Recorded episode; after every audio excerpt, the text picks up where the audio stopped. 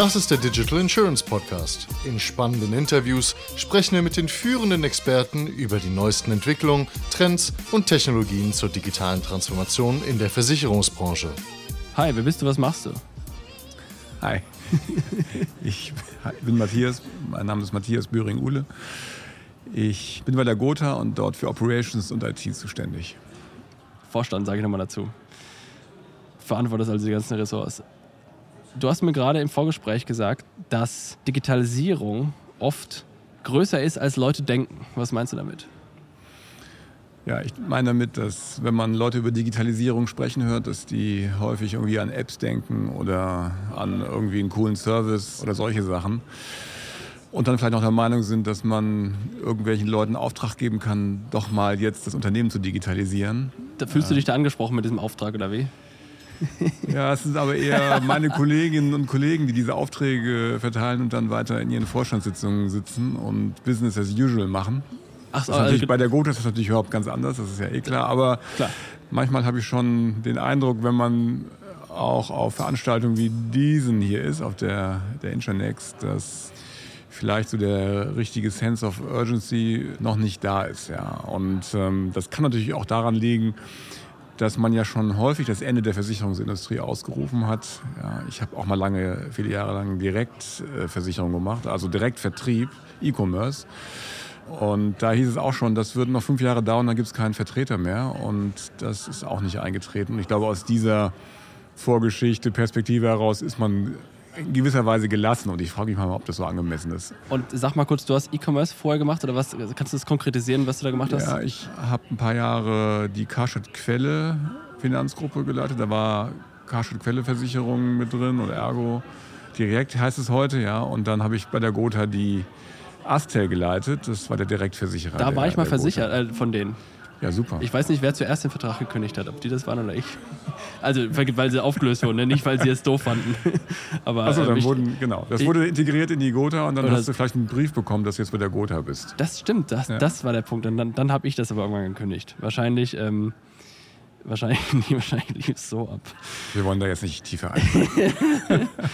ja, und deshalb äh, ist vielleicht so eine gewisse Gelassenheit schon allen haben zu verspüren und äh, ich glaube tatsächlich, es ist immer die Frage des Zeitpunktes. Ja, das kann natürlich niemand vorhersagen, wann wir dann mal Umbruche erleben, die unser Geschäftsmodell wirklich nachhaltig verändern. Ähm, aber ich bin ziemlich sicher, dass es kommt und es reicht halt nicht zu sagen, wir bauen eine coole App oder so. Ja, das ist viel mehr. Also ich finde ich super interessant. Erstmal, was heißt denn jetzt größer? Also jetzt fragt sich natürlich jeder, okay, wie das ist jetzt doch nicht App, was ist es dann? Ja, was ist es? Also ähm, es ist eine ganze Menge. Ich versuche das mal ein bisschen aufzudröseln. Also, ich würde mal erstmal aus der Kundensicht sagen. Ja, aus der Kundensicht. Immer gut. Genau. Also, und das ist das, woran wahrscheinlich viele erstmal denken, irgendwie eine äh, State-of-the-Art-Lösung an digitale Touchpoints zu bringen. Ja, so. das, äh, also Lösung heißt eben die eigene Dienstleistung im Wesentlichen, aber natürlich nicht eins zu eins, sondern so, dass es auch zum Vertriebskanal, zum Zugangsweg passt. Ja. Ah, aber Dann, digitale Touchpoints sind jetzt wieder Apps. Genau.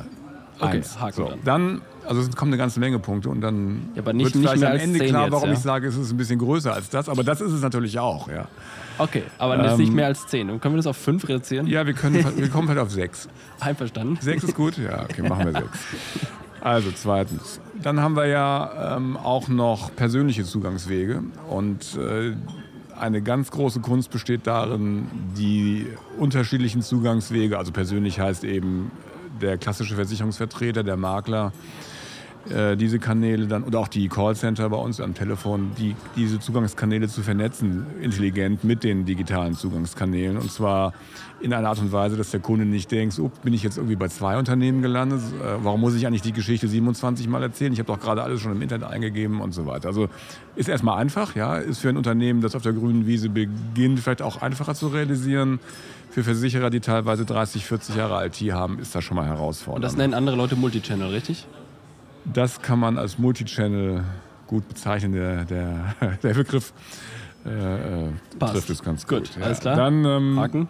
Das war eigentlich nur das eigentlich der einfache Teil. Ich wollte ja. gerade sagen, das sind die Sachen, die ich jetzt auch gesagt hätte. Jetzt, aber erzähl weiter. Jetzt geht's, hatten wir eben auf der Bühne auch das Thema so unter dem Namen Embedded. Ja, also das heißt, ich brauche eigentlich jetzt Ideen, wie, wie komme ich eigentlich an die Lebenssituation meiner Kunden ran. Ja? Also hat jeder schon erlebt, also Versicherungen werden halt verkauft heutzutage und das funktioniert auch immer noch ganz gut, aber äh, was wir verstehen äh, müssen, ist, dass wir äh, unsere Dienstleistung an, den, sozusagen in, an die Lebenssituation unserer Kunden ranbringen. Also Versicherungen sichern ja, ob das ein Privatkundengeschäft ist oder Firmenkundengeschäft, sichern ja am Ende finanzielle Risiken unserer Aktivitäten ab. Ja? Ob wir ein Unternehmen gründen oder ob wir eine Reise machen oder eine Familie gründen, ja, Versicherungen am Ende nehmen Risiken raus aus dem ganzen Geschehen. Und was sicherlich äh, passieren wird, dass wir aus dem Anlass heraus, also aus einer Reisebuchung oder Ferienbuchung oder aus einer Unternehmensgründung oder aus einer aus einem gesundheitlichen Problem heraus, dass wir dann am Ende da sind, um unsere Versicherung anzubieten, wenn der Bedarf entsteht. Also ja, so. im Grunde die Reiseversicherung mit der Kreditkarte oder Reiseauslandsschutz äh, mit der Kreditkarte zu koppeln. Das ist genau, das sind die Dinge, die es schon seit 20 Jahren genau. gibt. Ja, aber ähm, denken wir mal ein bisschen weiter in Richtung ähm, gesundheitliche Ökosysteme. Ja, also ich bin Diabetiker. Ja, und ich, ich brauche einen ganzen Blumenstrauß an Unterstützung. Ja, ich brauche einen Arzt, der mich begleitet. Ich brauche einen Leistungsträger, also ein Dialysezentrum, wo ich das mache. Ich brauche einen Finanzier, Finanzierer, ja, also das sind die Versicherer.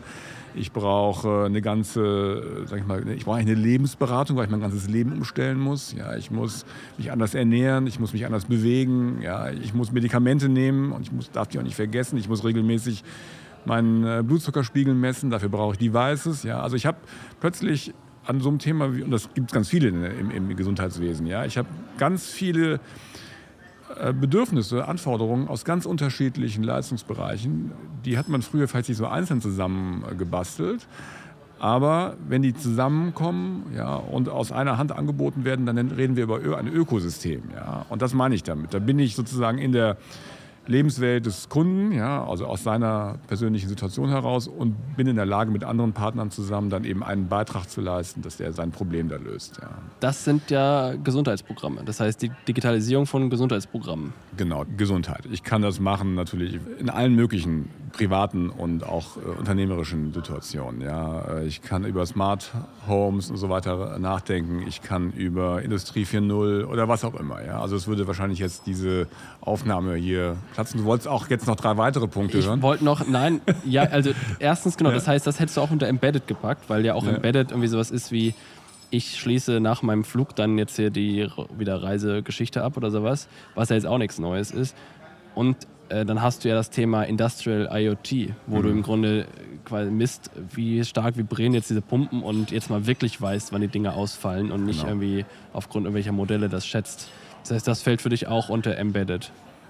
Ja, das sind alles diese neuen Verbrauchsmuster oder auch die neuen, ähm, sag mal, eher situativen, anlassbezogenen äh, Vertriebsansätze, ähm, um es mal so ein bisschen alt äh, ja, okay, auszudrücken. Ja, also das, das, ist eigentlich der, der, das ist sozusagen die Kundensphäre, die ich da habe. Und äh, das ist schon mal ziemlich viel, weil ich muss sehr viel, sehr viel tun, um das überhaupt mal produktmäßig, ja. technisch oder und auch prozessual auf die Beine stellen. Ja.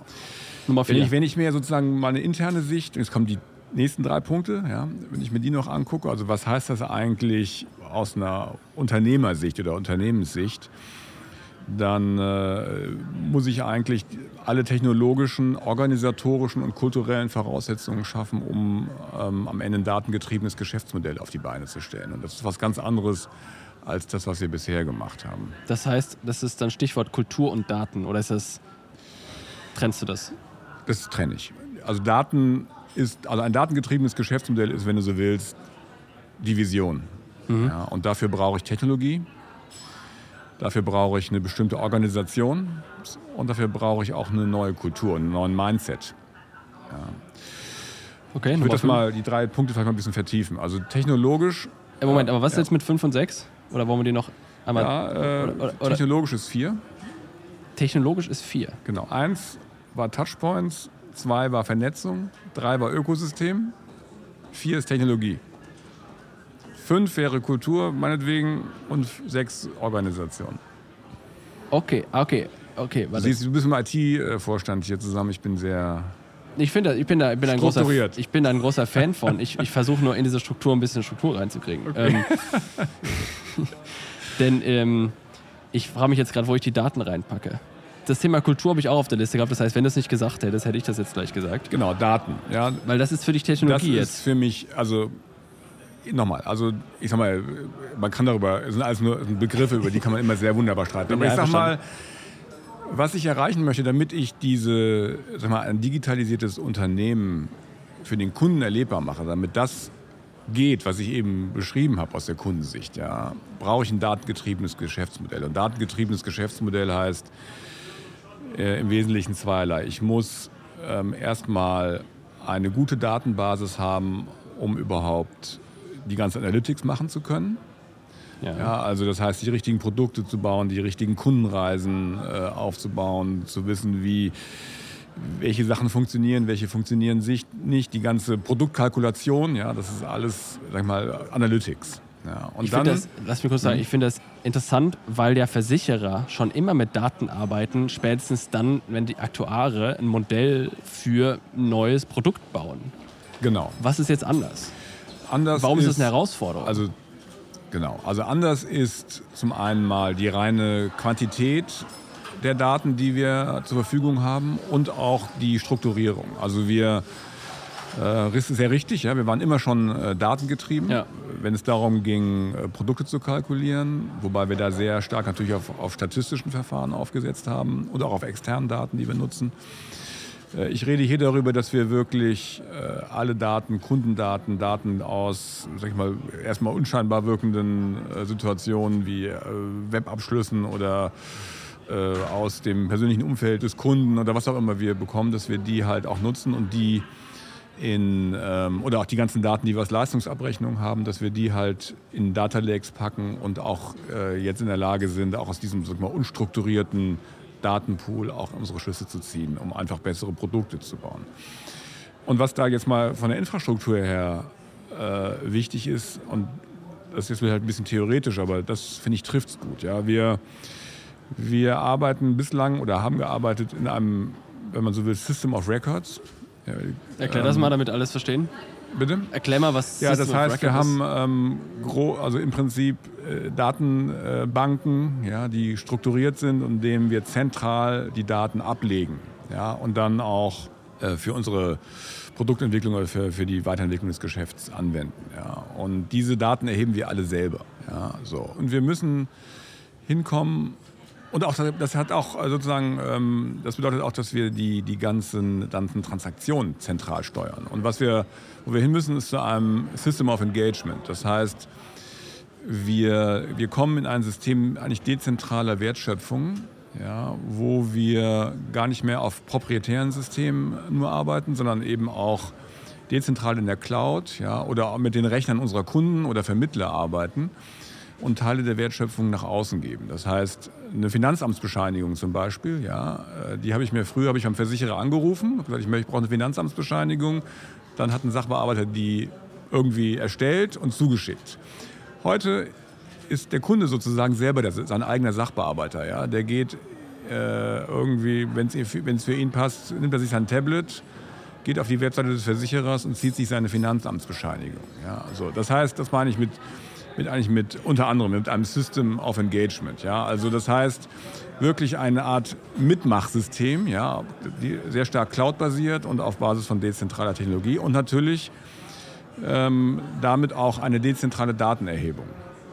So. Und jetzt habe ich ja nur über Bestandsdaten gesprochen. Wenn ich über datengetriebenes Geschäftsmodell rede, was dann die Königsdisziplin ist, sind dann auch die Transaktionsdaten zu erfassen und die dann auch im Prozess selber zur Verfügung zu stellen. Also äh, tatsächlich Real-Time. Also was die großen Tech-Firmen heute schon wirklich beherrschen, wie Google oder Tesla oder was auch immer. Das heißt, ich erhebe Daten aus einem, aus einem Geschäftsvorfall, aus einer Interaktion mit meinem Kunden und kann real-time direkt daraus Schlüsse ziehen und den, den Prozess auch in eine bestimmte Richtung bringen. Also ich analysiere in der Interaktion mit dem Kunden schon bereits Cross-Selling-Ansätze. Ja, ich weiß, also ich, ich habe hab dahinter eine KI oder was auch immer und kriege einen Hinweis und sage also, und zwar auch teilweise vollautomatisiert, ja, der Kunde spricht jetzt gerade halt über Haftpflicht, aber der braucht halt auch einen Krankenzusatz oder so, mal ganz einfach ja. ausgedrückt. Ne? So.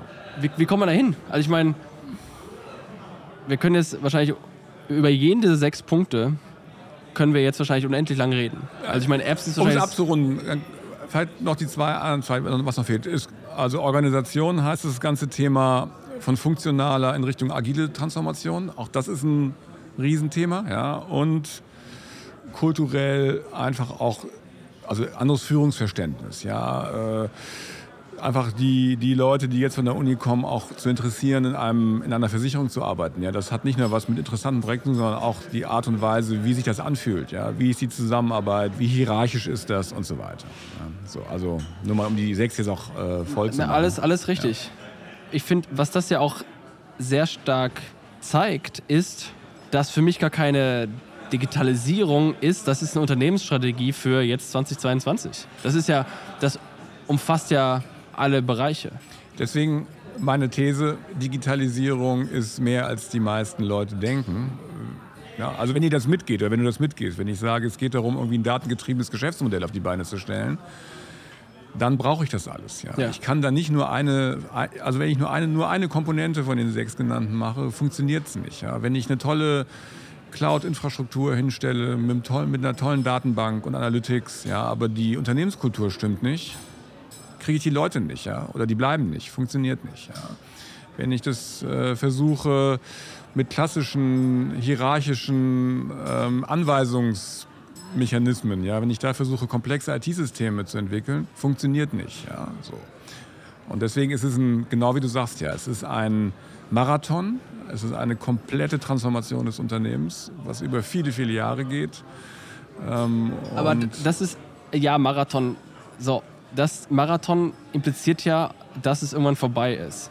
Und ich, wir haben auch letztens einen Podcast gemacht zum Thema, wann ist eine Digitalisierung vorbei? Und am Ende des Tages, für mich ist, ich, ich finde den Begriff Digitalisierung insofern doof. Ich finde es besser, Unternehmensstrategie zu nennen. Okay, klingt ja langweilig, aber ist halt dummerweise das.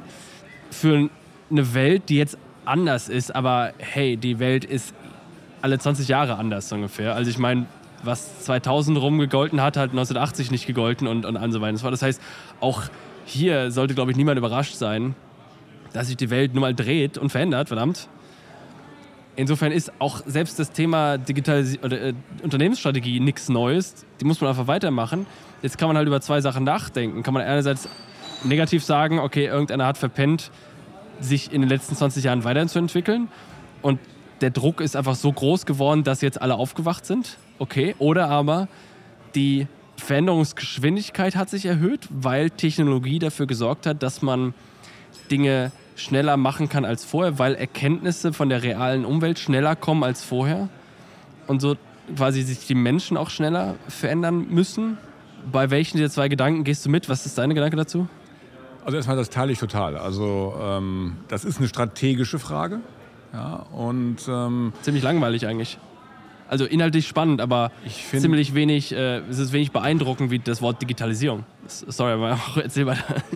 Also ich finde es nicht so langweilig. Ja, natürlich ist das Wort ist aber langweilig. Das, das, das Wort, Strategie ja. ist halt, okay. was ich immer sagen will, es ist dieselbe Aufgabe, die es vor 10 und 20 und 30 und 40 und 100 Jahren auch gab. Sie ist halt nur in einer anderen, es ist halt für 2022 und nicht für 1980. Das ist das, was ich sagen will. Genau, die Inhalte der Strategie sind andere. Klar, natürlich, aber die sind Und, ja immer anders. Äh, was, glaube ich, der Unterschied ist, oder was das Spannende ist, dass wir, glaube ich, empfinde ich das zumindest, noch nie in der Art und Weise auch, um es mal negativ auszudrücken, bedroht sind durch diese Veränderung in unserer äh, Existenz als äh, Versicherer und um positiv aus, im positiven Sinne, dass die Chancen, die aus der Veränderung kommen und die sehr dynamisch sind und sehr schnell sind, ja, ähm, und dass äh, eben die Chancen für diejenigen, die das beherzt angehen, das Thema, auch wenn es ein ganz, ganz dickes Brett ist, ja, dass die Chancen schon enorm sind. Und wir haben als Versicherer einen Vorteil, ich habe das eben schon mal erwähnt, das hat in der Vergangenheit auch zu einer gewissen Trägheit geführt nämlich der Vorteil, dass unser Geschäftsmodell ziemlich robust ist, ja, dass wir stark reguliert sind, dass es sozusagen enorme Kapitalanforderungen bedarf, um in diesen Markt auch reinzukommen. Dass wir diesen Vorteil aber nicht für immer haben und dass wir einfach verstehen müssen. Warum nicht? Weil, ähm, das sieht man ja auch, ja. Die ersten rein in Showtex sind auf dem Markt. Ja, die haben natürlich ihre Anlaufschwierigkeiten, aber die, die, die sind sagen wir, ausreichend finanziert. Es gibt auch genug Geld, das ist gar nicht das Problem. Die haben einen langen Atem ja, und die kommen halt mit der digitalen Kompetenz, ja, die ich eben mal so skizziert habe, kommen die eben in den Markt schon rein und die müssen sie nicht erst erwerben. Ja, was uns aber nur einfach nur Zeit verschafft, aber auch nicht ewig.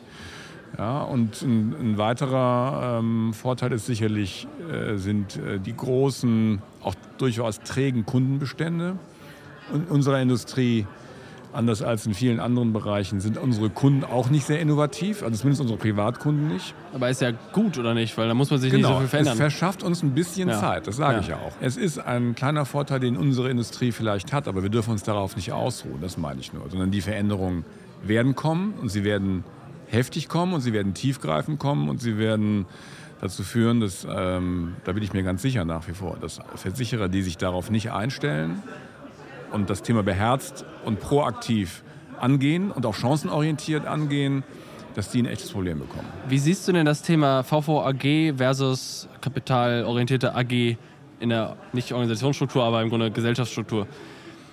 Ich habe manchmal das Gefühl, dass es eher bei Mittelständlern vielleicht mehr ist, aber ihr seid ja, vielleicht kurz, was seid ihr nochmal auswendig? Wir sind Verein. Genau, ne? VVAG, Weil, genau. So wie mhm. Hook und so weiter auch deswegen rede ich über Mittelständler, ich habe eher das Gefühl, dass dort der Druck nicht so hoch ist, sondern dass dort noch easy Vorstandsvorsitzende 20 Jahre durchregieren können und quasi äh, nichts machen können, in Anführungsstrichen negativ ausgedrückt. Was jetzt bei AGs nicht unbedingt der Fall ist, weil die eine stärkere Kontrolle haben. Jetzt seid ihr aber auch VVAG. Wo kommt bei euch der Veränderungsdruck her? Ihr habt ja jetzt keine Shareholder Reportings, wie jetzt die Allianz da äh, quasi vor aller Mannschaft sitzen musste, jetzt hier kurz anfangen. anfangen genau, äh, interessantes Menschenbild, das du zum Ausdruck bringst. Und wahrscheinlich ist da ein bisschen was dran, ja. Ähm, aber das äh, wäre für mich ein Ausschlusskriterium für äh, sag mal, die Unternehmer, die einen Verein, Versicherungsverein äh, sozusagen leiten, dass die sozusagen nur dann äh, sich bewegen, wenn, wenn irgendwie ein Shareholder äh, kommt oder ein Aufsichtsrat da bin ich ja dabei. antreibt, sondern der Druck, den, unter dem wir stehen, ist genau der gleiche, unter dem die Aktiengesellschaften stehen. Ja, also wir haben eben mal auch über agile Organisationen gesprochen, ja, ähm, was eine Gotha gerade macht. Wir holen uns den Marktdruck ganz bewusst ins Unternehmen rein. Ja. Also diese, diese Schutzhülle, die eine Organisation ja immer hat, ja, und vielleicht auch eine VVG, vielleicht sogar noch ein bisschen stärker als andere Rechtsformen, ja. die müssen wir natürlich aufbrechen. Das heißt, jeder im Unternehmen muss spüren, ja, dass es einen massiven Marktdruck gibt und dass sich Veränderungen in den Bedürfnissen ergeben. Und das schafft eben Agilität, weil Agilität bedeutet, dass wir die Teams in der, innerhalb der Gotha, das ist jetzt nichts Gotha-spezifisches, aber äh, dass wir den, den Marktdruck in die agilen Teams reinholen und denen die Verantwortung geben zur Lösung eines bestimmten Marktproblems. Ja. Und wir, da haben wir als Vorstand natürlich eine besondere Verantwortung, dass wir diese, sag ich mal, diesen, diesen Druck erlebbar machen, diesen Sense of Urgency spürbar machen, aber vor allen Dingen auch, dass wir Lust machen auf diese Entwicklung. Ja, dass wir auch sagen, hey, da gibt es ganz tolle neue Herausforderungen. Ja. Es gibt neue Märkte, es gibt neue Technologien, ja, es gibt neue Kundengruppen ähm, und es macht einfach Spaß und es ist am Ende auch erfolgreich, sich ähm, damit zu beschäftigen. Und hey, ich meine, Versicherungen umfassen, das habe ich auch schon mal gesagt, umfassen das gesamte Leben. Ja, es gibt keine Sphäre eigentlich, die davon ausgenommen ist. Also insofern ähm,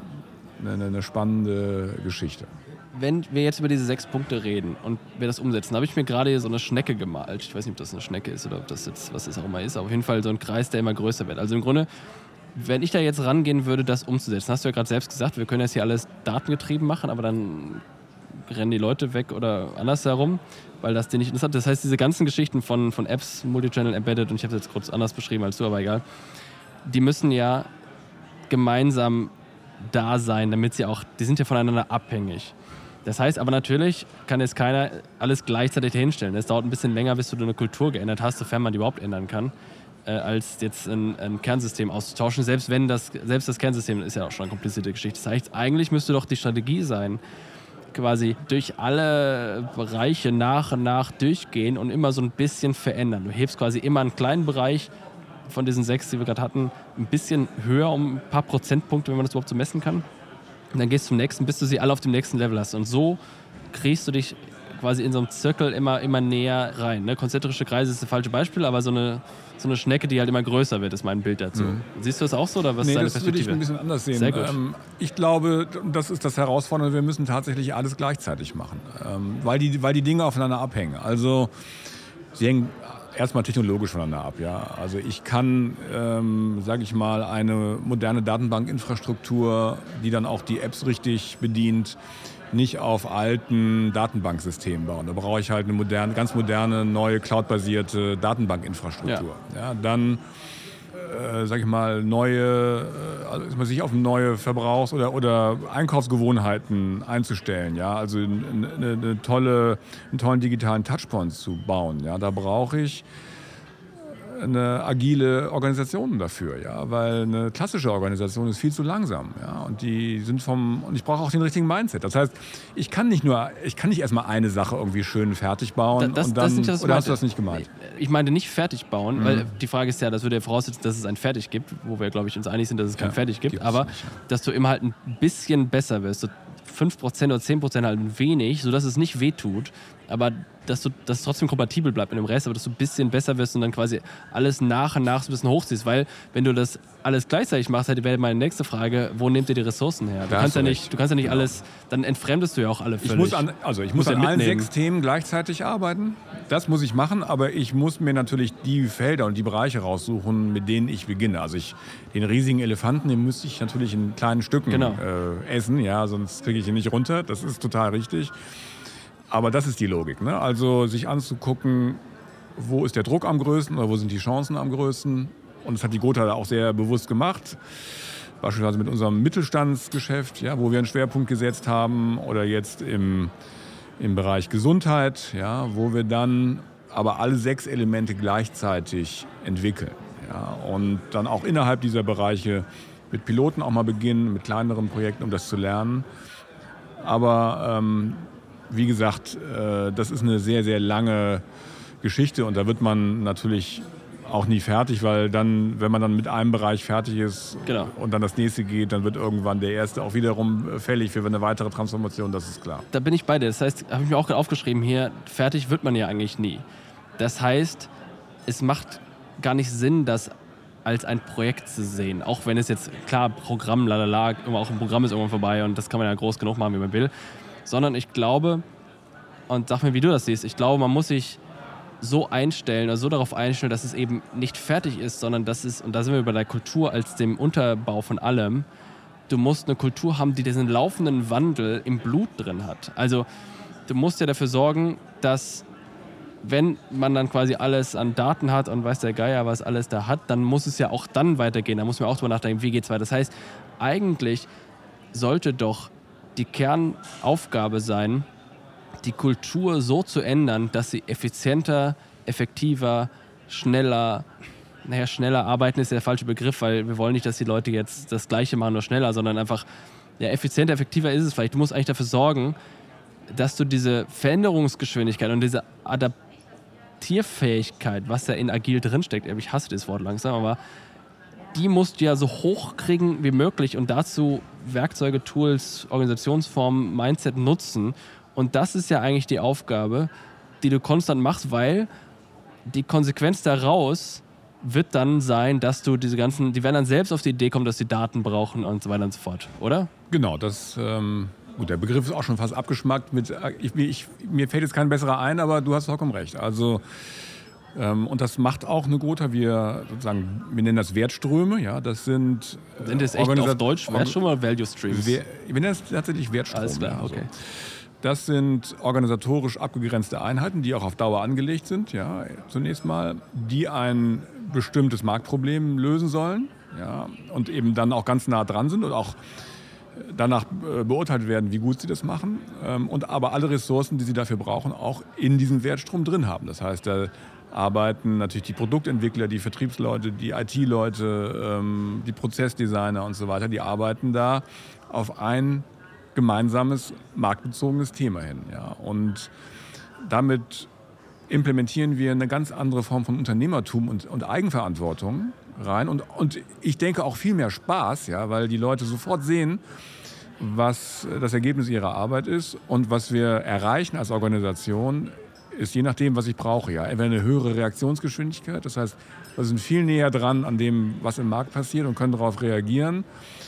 Oder auch eine andere Innovationsgeschwindigkeit. Ja. Also können auch mal einfach sehr viel besser auch Marktchancen mal nutzen durch eine, durch eine geschickte Innovation und kriegen die auch schnell umgesetzt. Weil gute Ideen haben wir ja immer viel. Also die Invention ja, äh, ist nicht das Problem, sondern das Problem ist daraus wirklich eine Innovation zu machen. Also eine echte Marktlösung, die dann auch Geld bringt, ja, ganz einfach. Und das, das, ist, das ist der Punkt, deswegen hast du total recht. Ich habe, ich glaube, das war, ich habe es vergessen, ich glaube, es war Ende 2020, habe ich ein Gespräch geführt mit, ähm, jetzt Gott fällt mir der Name nicht ein, aber das äh, Digitale und Innovation Hub oder Digitaleinheit der Bundeswehr aufgebaut. Marcel John. Und da haben wir darüber gesprochen, dass eigentlich Vorstände nicht mehr der Vorarbeiter sind und, und am besten wissen, wie man das macht und sagen, was jetzt die Ziele sind, sondern sie sind eigentlich ein Investor. Das heißt, eigentlich müsste ich in Leute, Organisationen und so weiter investieren und ich muss eigentlich Ressourcen allokalisieren, weil die Leute selbst wie Unternehmer, du hast den Begriff gerade implizit auch schon gesagt, wie Unternehmer selbst am besten wissen, was sie machen. Siehst du das auch so? Was ist dein Gedanke dazu? Genau, das ist ja Teil dieses, äh, dieses veränderten äh, Mindsets. Ja? Also im hierarchischen Modell, interessanterweise, ja, wo du, du sagtest, die Bundeswehr? Der, ja, das Bundeswehr, war, ja, das, das war nicht, das hat nichts mit dem Bundeswehr zu tun gehabt, aber ja. wir haben da in dem Podcast haben wir darüber gesprochen, im Herbst 2020. Ja, es gibt ja diesen schönen alten Begriff, der kommt, glaube ich, noch von Clausewitz des Auftragsbefehls. Ne? Also ja, das heißt, also nach dem Motto, man gibt einer Einheit einfach nur einen Befehl von ein bestimmtes Ziel zu erreichen und die Wahl der Mittel können die selber bestimmen. Das heißt, sie müssen dann nicht zurück zu ihrem Oberbefehlshaber genau. und zu fragen, ob sie das jetzt machen dürfen. Ja, so, das ist jetzt mal genau. ganz alt, ja, und das Beispiel kennen wahrscheinlich auch viele, aber das ist natürlich total richtig. Also wir sind als das gehört zu meinem Fett dazu. Das heißt, der, ich habe ja eben über Komfortzone gesprochen und Delegation von äh, Digitalisierung. Das funktioniert nicht. Wir sind als Vorstände natürlich Teil der, der Veränderung. Wir haben eine ganz andere Rolle. Und ich finde den Begriff Investor gut, ja. Ähm, in dem Zusammenhang ähm, es ist ein schönes Bild. Also wir müssen Ressourcen organisieren, wir müssen Rahmenbedingungen ähm, aufstellen, aber wir spielen nicht mehr mit. Ja, wir sind nicht mehr, ich benutze häufig das Bild des Coaches, ja, also genau. beim Sport. Natürlich haben wir eine Verantwortung dafür, dass wir, dass wir das Spiel gewinnen, ja. Und wer fliegt als erstes raus, wenn wir verlieren, so oft, ja, da fliegt der, fliegt der Coach raus. Der, ist ja alles richtig, ja. Aber wir schießen die Tore nicht selbst, sondern wir stellen die Mannschaft vernünftig auf, wir sorgen dafür, dass die Ressourcen da sind, wir versuchen maximal gut zu motivieren ja, und einen Anreiz zu schaffen.